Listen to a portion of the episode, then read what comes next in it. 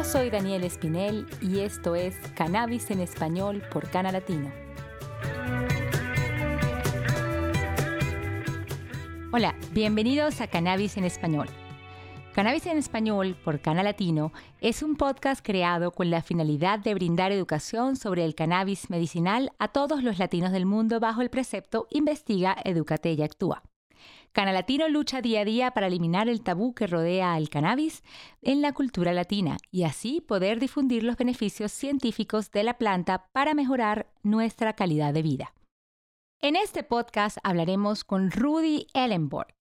Él es un personaje muy importante en nuestra cultura canábica actual. Él es de origen peruano y ha sido el CEO de diferentes empresas en Denver, Colorado, y nos trae un poco de sus conocimientos para todos los latinos, sobre todo si quieren empezar a trabajar en el cannabis legalmente en los Estados Unidos.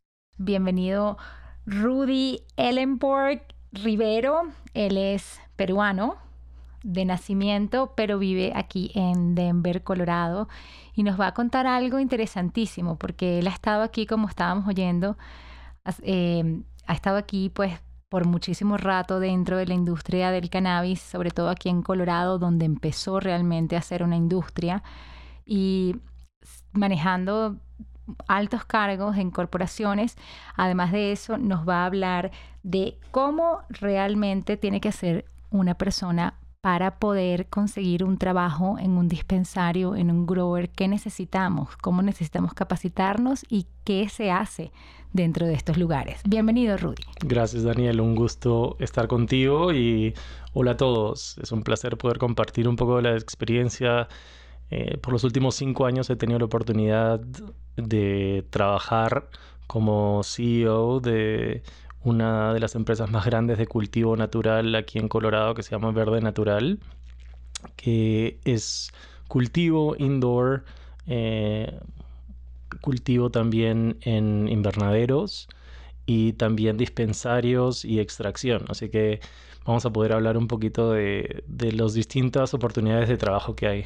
Exactamente, y de cómo son todos esos procesos y cómo necesitamos por lo menos la capacitación mínima, ¿no? Que necesitamos para cada uno de ellos, porque me imagino que será diferente, ¿no? Y ahorita estás em, también de CEO de la compañía Whole Grow y donde también estás ayudando a las personas a educarse acerca de cómo hacer bien el trabajo para que podamos tener la mejor calidad dentro de nuestra medicina o también si lo quieres hacer recreativo, pues también poder meterlo mejor en tu cuerpo, ¿no? Sí, nosotros en Whole Grow, que es una consultora de cannabis orgánico, eh, lo que hacemos es ayudar a nuevas empresas que están empezando en la industria a poder eh, iniciar operaciones de manera natural y de alta calidad, de poder diferenciarse con un cannabis realmente que sea único, que sea todo orgánico, que sea natural y con extractos también sin solventes,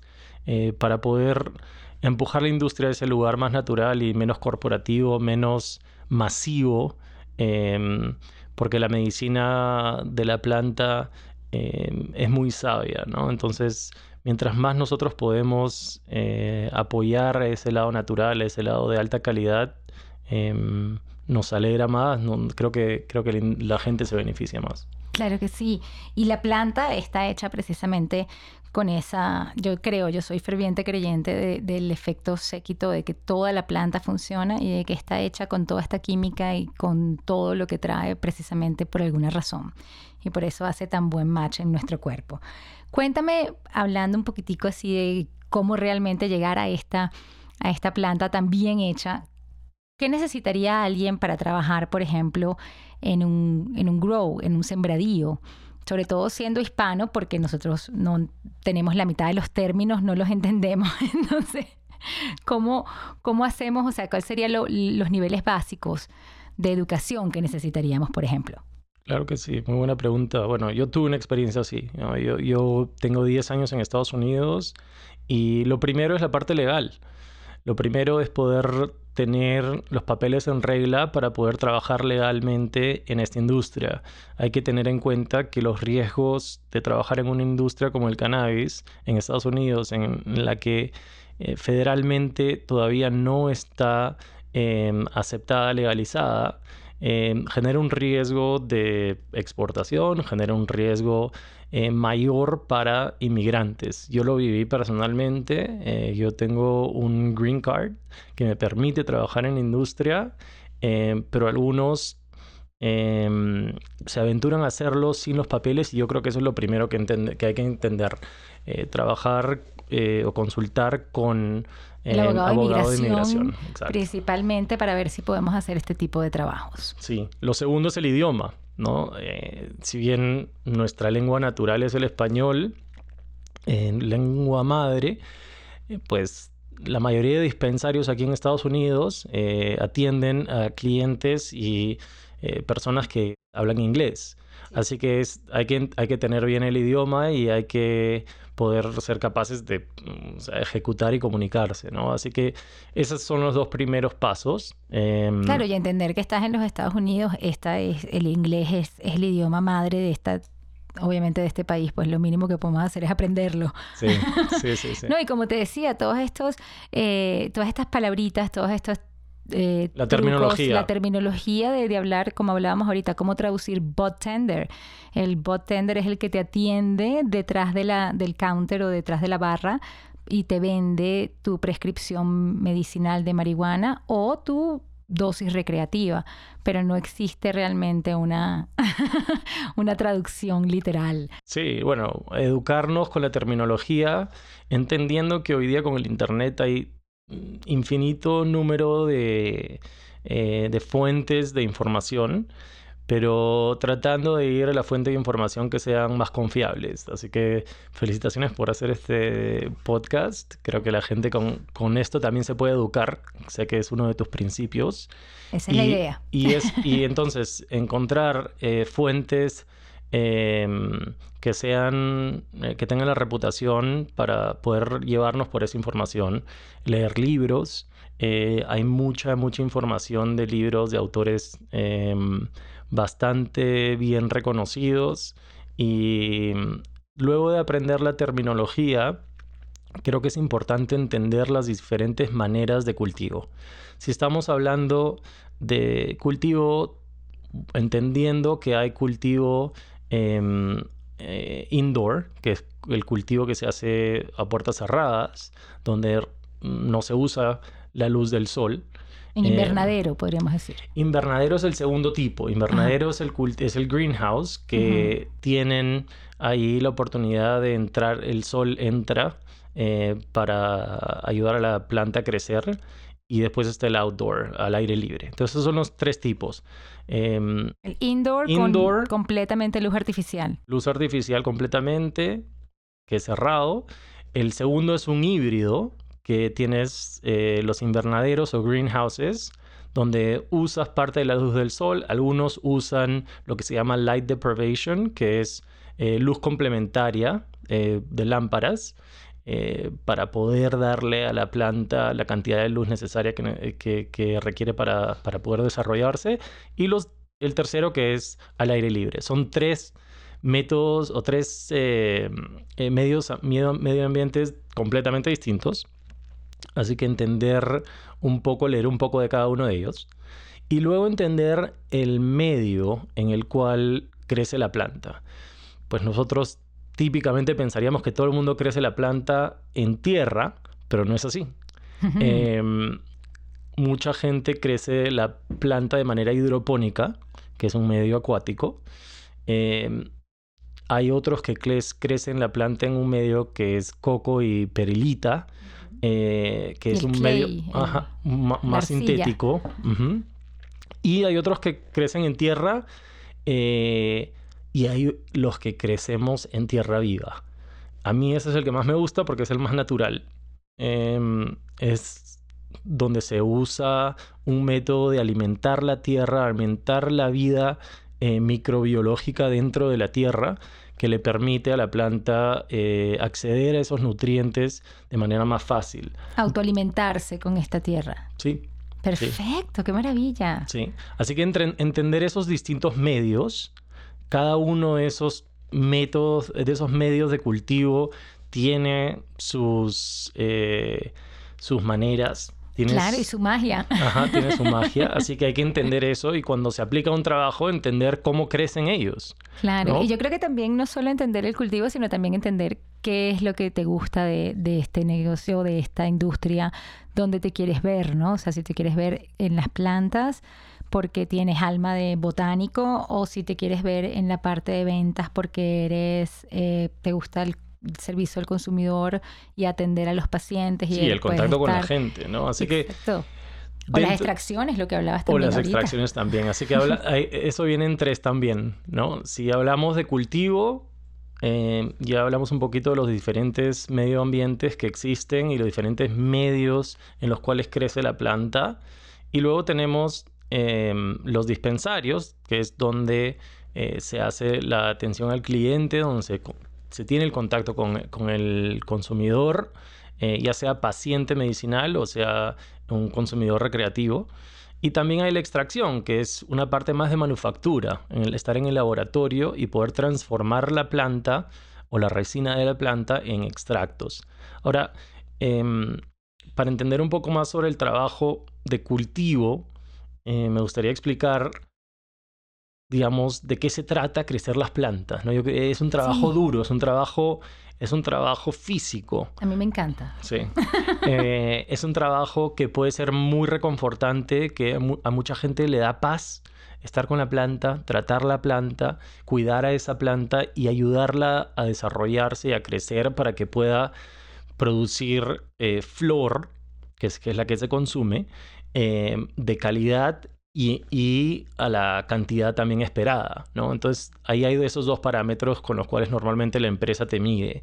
O sea, si estás produciendo, si la planta está creciendo y produciendo el peso al final del día eh, de la flor. Que esperas según lo que cultivaste y lo que las proyecciones que puedes hacer de lo que cada planta puede tener, ¿no? Sí, y, cada, y hay distintas variedades. Mucha gente se queda en indica sativa y híbrido, eh, pero hay muchísimas variedades, desde las, los OGs hasta este, los Kushes y, y, muchos otros afganis, o sea, desde el origen, ¿no? Entonces entender un poco también de la genética, pero el trabajo el día a día Em, tiene mucho que ver con podar la planta eh, para que pueda dirigir su energía a la parte más productiva, que es la parte que recibe luz. Em, se trata de alimentar la planta con agua y nutrientes, ya sean líquidos, sean em, granulares. y eh, se trata también de poner eh, los rocear Em, los sprays que se necesiten para poder también mantener la salud de la planta. Al final del día, eh, la persona que se encarga de crecer las plantas tiene que lograr sacarle el mayor potencial a ellas, ¿no? Claro, claro. Yo te digo, de verdad lo que hablabas de, la, de, la, de lo pacífico que es ese trabajo. Yo empecé em, en el cannabis, cuando dije voy a empezar a trabajar en el cannabis, me hice trimmer empecé a cortar las plantas precisamente y de verdad nunca encontré un trabajo tan satisfactorio, tan lindo. Mi compañera de cuarto de, sembrado nos traían las, las, plantas para cortarlas, para ponerlas chiquiticas y ella era mexicana. Es mexicana, todavía no sé dónde está, pero le mando saludos, Marta. y ella me acuerdo que cada pedacito de planta que llegaba la bendecía o sea, le mandaba amor y me decía, no, yo no soy religiosa ni nada, pero yo le mando amor a la gente que va a utilizar esta planta porque me parece súper lindo poder tener contacto y ayudar. Ella nunca había probado el cannabis, no era consumidora ni siquiera paciente, ella simplemente estaba dentro de este trabajo para ayudar a las demás personas y porque sabía que esta planta eh, les daba, les mandaba como que buena energía Espectacular, me pareció tan lindo además trabajar con gente así.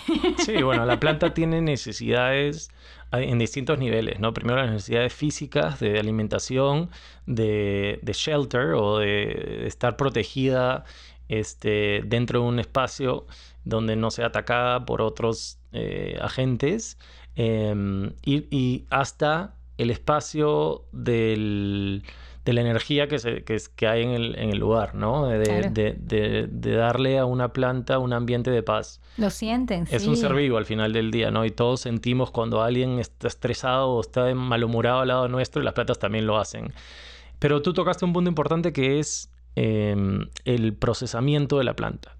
Una vez que la planta termina de crecer, eh, normalmente las plantas, para que la gente se haga una idea, eh, pues crecen en un periodo vegetativo, que es donde todavía no producen flor, sino simplemente están creciendo en tamaño eh, por unas ocho semanas. Y normalmente eh, esto se hace eh, bajo 18 horas de luz eh, y 6 horas de oscuridad. Digamos, es como decir que son unas plantas pequeñas, son niños, son niñas, Mm, en verdad, sí. porque estamos hablando de, de mujeres. Eh, Female y- power. Female Wow. Power. Y, y luego, por un periodo de 8, 9 o hasta 12 semanas, dependiendo de la genética, en la etapa de florecimiento, que es donde ya no están creciendo en altura, sino están em, desarrollando, desarrollando la flor, ¿no? Pero cuando eso se termina, hay que cosechar, hay que cortar las plantas, hay que em, quitarle los, las eh, hojas que son la parte no productiva, que también tiene sus usos, em, y luego hacer todo el proceso del trimming, eh, que es el podado, podado. el podado más detallado para poder darle eh, al consumidor un, lo que se dice en español, un moño o un bud en inglés, que esté Cogollo. este, un cogollo, exactamente, que sea neto, que tú estés, cuando estés comprando un gramo o 3.5 gramos, un eighth o una onza, estés comprando realmente peso neto de, de flor, ¿no? Claro, y que tenga toda la química que necesitas y que estás buscando y por la que estás pagando también. Sí, y eso nos llega al dispensario, ¿no? O sea, Exactamente. en el dispensario eh, es indispensable entender que estás tratando con un productor muy regulado. Entonces, eh, ese es el comienzo. Es como decir, si tú trabajas en una farmacia, tú no puedes simplemente agarrar un medicamento y llevártelo, o tirarlo por aquí o que se caiga al piso. ¿Sí? Entonces, toda la parte... Volverlo a poner. Claro, o sea, toda la parte del compliance que, que tiene que ver con la regulación, eh, con las leyes, es algo que, se, que también se puede estudiar. Hay clases para bartenders eh, donde se puede aprender toda la regulación eh, y hay clases también eh, para bartenders sobre eh, la Productos. ciencia y los productos. Eh, yo sé que el Dr. Joseph Cohen de Whole's Health aquí Ay, en. Colorado, que es un capo, Es mi doctor. Qué bueno. Lo amo. Daba clases, no sé si las sigue dando, pero aprender, ¿no? Educarse, entender los productos y realmente tener el, el, el care, el cuidado, el, el realmente de, de entender qué es lo que quiere cada paciente. Yo creo que cuando estamos hablando de un dispensario medicinal es importante entender que estás tratando con enfermedades, que estás tratando con medicina, que estás tratando con personas y su salud. Sí, Y con personas que si no tienen bien el concepto del medicamento o si se pasan la dosis y tienen una muy mala nota o mala noche o mal momento, ellos no van a volver a tener este medicamento y van a volver eh, probablemente a medicamentos como opiáceos que están acabando con su vida. De acuerdo, de acuerdo. Eh, medi- medicamentos químicos, medicamentos mucho menos naturales. Y entender también la flor desde eh, el lado científico, entender lo que significan los diferentes cannabinoides, que tú lo explicaste en, en el podcast número uno, si, nadie no- si alguien no lo ha escuchado, el- Escúchenlo. me encantó, eh, me Eh, pareció buenísimo cómo explicaste los términos básicos del cannabis. Y vienen más así, poco a poco vamos a, a explicar cada vez más precisamente también, por eso usted, eh, ustedes están aquí invitados, tengo muchísima gente hermosa que ha sido invitada aquí al show y vamos a tener muchísima más que también nos va a explicar precisamente de todas estas cosas que trae no solo la industria del cannabis, sino la planta del cannabis y todos sus cannabinoides y nuestro sistema de endocannabinoides. Claro que sí, claro que sí. Y bueno, sobre otras propiedades em, del- del- de la planta del cannabis, de la flor del cannabis, creo que es importante entender los terpenos. Em, cuando hablamos, entender la genética eh, adecuar y entrenar a nuestra nariz mm. para poder oler si es frutal, limonino, si es más olor a pino. Muchas veces por la nariz, de verdad, uno encuentra la genética o la flor o el strain, la variedad que mejor, mejor le viene. ¿no? Yo creo que eh, desde ese punto de vista, como bartender, eh, recomendar a la gente empezar con dosis bajas eh, y ir suavemente es muy importante, ¿no? O sea, tener ese sentido de responsabilidad que tú como en tu trabajo estás recomendando de alguna manera, o sea, no... Es lo que hablabas al principio, es como una farmacia. Y realmente vas a tener, el, tienes que tener el mismo cuidado. Claro que sí. La manera como vas, a, cómo vas a ponerla en tu cuerpo, cómo le vas a recomendar a la otra persona, porque de repente a ti te gusta fumar, pero la otra persona nunca ha fumado en la vida y lo que está buscando es una crema para la espalda. Claro que sí. No le puedes recomendar que compre un joint porque ¿qué va a? Y mucho menos, y mucho menos un concentrado que tendrá una potencia quizás de 70, 80 o 90%. O sea, lo que se llama en inglés dabs que no sé cómo se dice en español. Sí, son concentrados, son también DAPs, se llaman, la gente lo conoce como DAPs. Este, pues son, o sea, estás hablando de palabras mayores y también con comestibles. Mucha gente, por, por la naturaleza del comestible, que es eh, una manera de ingerir la medicina por el... Em, el hígado. El la metabolización del hígado es diferente que los pulmones. Sí, demora más, normalmente entre hora y media, dos. Pero pega más duro. Y pega más duro y dura más también. Entonces, cuando mucha gente ha tenido malas experiencias con comestibles, así que em, hay que tener mucho cuidado con eso. Ahora, para conseguir trabajos en la industria, que yo creo que puede ser a lo que le importa mucho a la gente, yo creo que dijimos educarse, tener el sentido de responsabilidad, tener los papeles, tener el inglés y también tener la pasión y el deseo. Eh, a mí yo tuve la oportunidad de contratar más de 100 personas dentro de Verde Natural y muchas veces lo que diferencia uno de otro es la voluntad de trabajar y yo creo que dentro de la gente latina esa es una cualidad que, sobresale, ¿no? La tenemos. o sea, Latin Power, ¿no? Eh, de llegar y tener buena actitud, de, de, tener ganas, de saber y también tener la humildad de decir, no sé esto y lo puedo aprender. ¿No? Em, también un poco investigar a las empresas a las cuales aplicamos para un trabajo. Em, hay maneras de... Saber quiénes son. De saber de quiénes son y cómo hacen las cosas y cómo es la cultura laboral en un trabajo eh, para poder saber si es el lugar correcto para nosotros. Muchas veces vamos a una entrevista y pensamos, uy, no me dieron el trabajo, qué pena. ¿Sabes qué? De repente no era el mejor lugar para ti. Claro, no ibas a ser feliz ahí. Sí.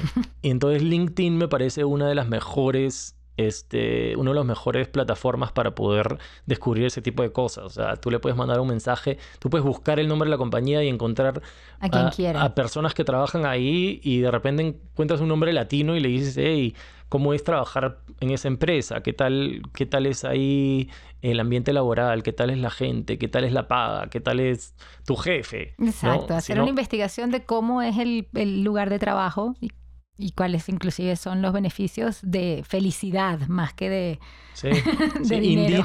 Indeed, tiene un, un, em, un feature eh, que te permite un, una característica. sí, que te permite ver los, los, eh, las evaluaciones de otra gente, los ratings de otra gente sobre empresas. Ah, qué bien. Y ahí puedes mirar un poco también eh, los comentarios de la gente em, y aplicar. Y lo que sí yo digo también que es importante es crear relaciones, ¿no? ir a eventos, relacionarte con gente que esté en la industria, em, estar ahí, conocer a otras personas y al final este, la gente también te puede ir recomendando, ¿no? Claro, porque más que una industria, esto es una comunidad y realmente creo que va a crecer muchísimo, muchísimo más mientras más unidos estemos y mientras más nos apoyemos. Sí, y a veces el, lo más difícil es el primer trabajo. A veces cuando no tienes experiencia es difícil entrar.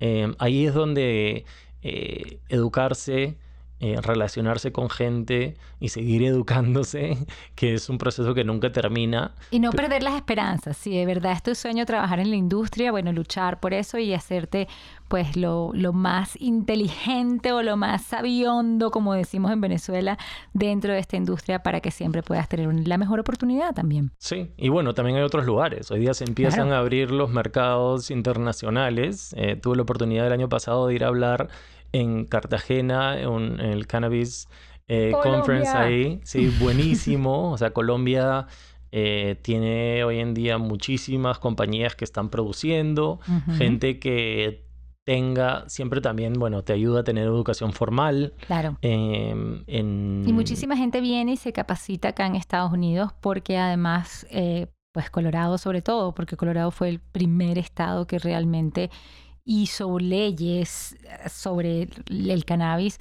más allá de, la parte medicinal, sino realmente tomó un, lado, ¿no? O sea, está, a favor la legalidad de, de, esta planta. Y precisamente eso abre muchísimos precedentes para no solo otros estados en los Estados Unidos, sino también para otros países. Pero siempre digo, Uruguay fue el primero que legalizó, señores. Claro que sí. no olvidemos a nuestro bello Uruguay. sí, es un estado maduro, eh, Colorado, porque ya tiene muchos años. Eh, eh, como industria legal, es una industria que ha funcionado. Es un modelo que se está copiando en muchos lugares. Eh, así que sí, sí, es un, es un buen modelo. Perfecto. Bueno, y en cuanto a la parte de extracción, que nos cuentas un poquitico de, ese proceso de laboratorio, es un poco más como científico loco, ah, tal cual laboratorio, porque tengo entendido que, tengo entendido, no, he ido a, lugares acá donde tienen cuartos de extracciones, que nada más el cuarto para la seguridad, para que no explote, cuesta un millón de dólares. Cuéntame cómo son esos procesos, sobre todo para trabajar ahí, ¿qué necesitas? Claro que sí. Bueno, y también lo digo para emprendedores, no tiene que costar un millón de dólares. Em, yo tuve la oportunidad de crear eh, dos marcas eh, dentro de Verde Natural de extracción, una que se llama Fuego Extracts, que sí era con butano, que requiere...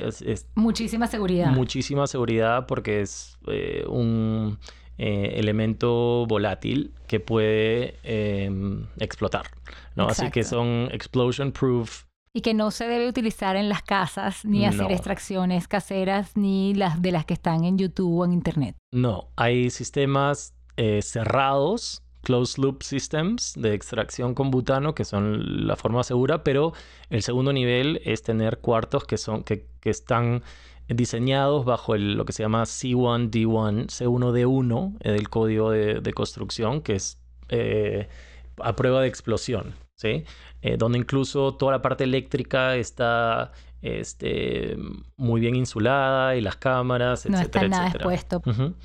Pero bueno, hablando de extracción, em, tenemos varios tipos. O tenemos extracción eh, con butano o propano, que es una de las más peligrosas. Em, tenemos extracción con eh, CO2, que em, es bastante menos peligrosa. Pero sigue siendo volátil. y tenemos extracción con etanol, que ahí si eh, tienes eh, las consideraciones de construcción C1D2 que no es para explosión, pero sí es inflamable porque, porque por el etanol, ¿no? Eh, que es un alcohol que puede prenderse en fuego muy flamable, ¿no? Ahora, la cuarta, el, cuarto método de extracción, que es el que a mí más me gusta, y nosotros creamos una empresa que se llama DabLogic, que el año pasado ganó eh, primer lugar em, como de, de em, eh, marca sin solvente, solventless, de High Times aquí en Colorado, como la mejor. Muy bien, em, felicidades. Gracias, gracias. Em, ese es, una, es un método de extracción que mucha gente conoce lo que es el, rosin. Rosin es una extracción que se hace a base de agua, de hielo, em, de congelar y deshidratar eh, la resina que se extrae de la planta. y también se usan eh, prensas eh, comerciales para poder producir estos concentrados sin ningún tipo de solventes, sin, sin ningún tipo de agente químico, solamente usando presión, temperatura, agua y hielo. Es el método más natural es lo que nosotros... Como el rosin y el bubble hash Ajá, exactamente. Eso es lo que nosotros... Se me confundió un poco porque dije, ya va, con el hielo no es el bubble hash y con las prensas es el rosin. Ajá, que es un, que es, que es un proceso que se hace después de la extracción de bubble hash. ¿No? Ah, haces primero la extracción de bubble hash y no puedes hacer la extracción de rosin directo de la planta. Se puede. Con la plancha de pelo y todo, sí, ¿no? Sí, sí, sí, sí. O sea, definitivamente en YouTube puedes mirar muchísima, muchísima manera, pero... Es que por eso es que es importante que aprendamos todo esto, porque hay muchas ideas locas también en YouTube que la gente dice, no, sí, yo voy a empezar un dispensario en mi casa sí, sí. y voy a hacer extracciones y resulta que es tan difícil o tan complicado no solo la parte de la siembra que tenga la mejor calidad porque no vas a meter cualquier pesticida o cualquier producto dañino para tu salud en la planta, sino también a la hora de hacer las extracciones que ese producto sea limpio no es lo más no, no solo lo, lo 100% necesario, sino también que el proceso sea el adecuado. Seguro, limpio y también económicamente viable. El rosin es mejor, entonces. Bueno, si estás... Eh, ¿Te gusta más? A mí me gusta más porque es más natural, ¿no? Es tu favorito. Pero si estás... Por eso te decía, si estás eh, extrayendo el rosin de la planta seca, vas a tener muchísimo menor, menor productividad que si de la planta viva, fresca o congelada, se hace el bubble hash y de ahí se, se congela en un freeze dryer, se seca, se saca toda la parte del agua y de ahí eh, se puede se prensar, vas a tener un producto más económico porque vas a tener mayor productividad. Entonces, cuando hablamos, cuando hablamos de, de, extracción, estás hablando de manufactura, estás hablando de procedimientos. La manera más fácil de entrar en, ese, en esa área del negocio es en packaging. Así como la manera más fácil de entrar en un cultivo es en trimming. ¿No? O sea, porque es, es el entry level, es el, es el nivel inicial donde uno puede empezar y probar, eh, probar sus calidades, ¿no? Claro, y aprender sobre todo desde el principio de la siembra, dónde va la planta, cómo empieza todo el proceso y luego pasa al dispensario y obviamente también las extracciones. Rudy Ellenborgen Rivero, muchísimas gracias por estar acá, de verdad, de Whole Grow, un maravilloso consultor y sobre todo una persona que nos ha traído una súper información necesarísima. Creo que vamos a tener que hacer otro show contigo porque tenemos demasiado que seguir hablando, ¿no? Gracias a ti, Daniel, y, suerte a todos. Es una industria que recién está empezando, que está en pañales. Edúquense, eh, sigan informándose. Eh, hagan las relaciones con la gente y estoy seguro que les va a ir muy bien. Claro, y como siempre les digo, investiguen, edúquense y actúen. Y aquí les dejo también todos los links para que cualquier pregunta que tengan se comuniquen con Rudy y con Whole Grow para que sigan adelante no solo en sus carreras, sino también en lo que se les ocurra hacer en la industria. ¡Feliz día!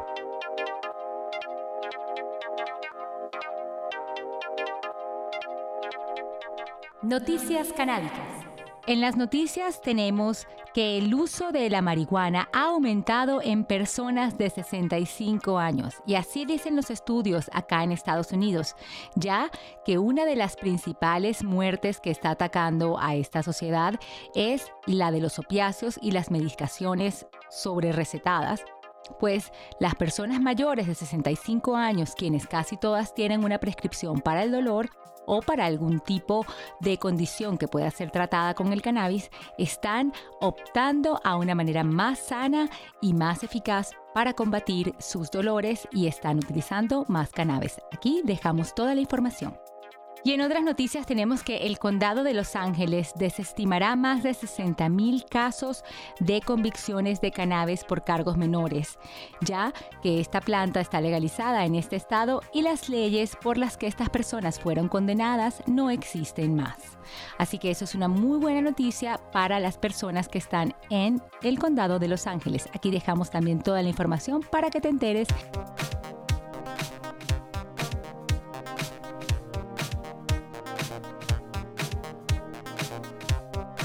Música canábica.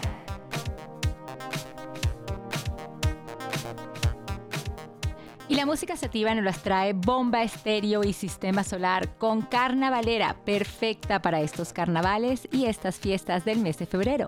Acá te dejamos el link para que bailes todo lo que puedas. Y nuestro tema índico nos los trae Jorge Drexler junto con Mon Laferte y su canción Asilo. Esta canción es especial para que te quedes muy apretadito a tu pareja y súper tranquilito con esa notita índica. Y por supuesto, una vez más, queremos dar las gracias a nuestro tema principal de la marihuana 420 que abre y cierra este programa y que por supuesto aquí está el link para que todos disfruten completos. Gracias también a nuestros seguidores, como siempre les decimos, los amamos. También muchísimas gracias a nuestros patrocinantes de este podcast, Don Pipadón y Cannabis Salud. Y si quieres convertirte en uno de nuestros sponsors y poder ayudarnos a mantener a la comunidad canábica educada, es muy fácil. Escríbeme un email a daniel.canelatino.com. Aquí también dejamos los datos. Tú nos puedes seguir suscribiéndote a este podcast y por nuestras redes sociales en Instagram, Facebook y Twitter en arroba canalatino o arroba Daniel Ceruti Espinel. No te pierdas la primera clase de CBD en español de Canalatino en Nueva York. Para más información entra a nuestra página web y recuerden por supuesto buscar mi libro Lo que sé más varias recetas disponible en Amazon y en México por Don Pipadón para que puedas estar muy muy muy educado acerca de la relación del cannabis y tu cuerpo. Y siempre visiten nuestra página web www.canalatino.com para muchísima más información. Chao, chao, Canalatino. Recuerden, investiga, edúcate y actúa.